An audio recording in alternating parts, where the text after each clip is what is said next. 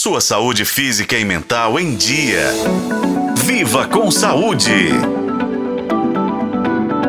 muito comum que pessoas não familiarizadas com TDAH, transtorno do déficit de atenção com hiperatividade, interpretem mal os comportamentos de crianças que sofrem com essa condição.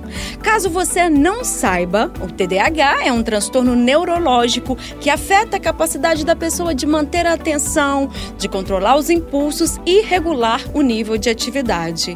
Infelizmente, crianças com essa condição muitas vezes são rotuladas como mal educadas ou mal criadas. É bom a gente lembrar aqui que dar esse rótulo a uma criança com um diagnóstico de TDAH é, no mínimo, injusto. Isso porque os comportamentos impulsivos ou hiperativos desse público infantil são resultados das diferenças neurobiológicas de cada uma delas. Então, compreender isso pode ajudar numa resposta mais eficaz durante o tratamento. Eu estive no Congresso Brasileiro de Psiquiatria na última semana em Salvador e uma das palestras foi voltada para esse assunto.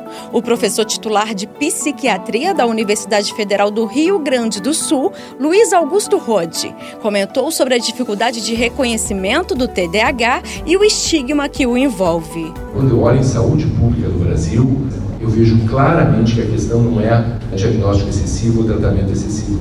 Não reconhecimento do quadro e essas crianças são estigmatizadas, tratadas como mal criadas, mal comportadas, burras, uma série de adjetivos e estigmas na, não reconhecimento do TDAH. Olha, o que a gente precisa também dizer é que essa compreensão com as crianças que sofrem esse transtorno não quer dizer que elas devem ser tratadas de forma diferente, mas sim que precisam de estratégias específicas para lidar com os desafios que enfrentam diariamente. Além disso, é importante combater o estigma associado ao TDAH.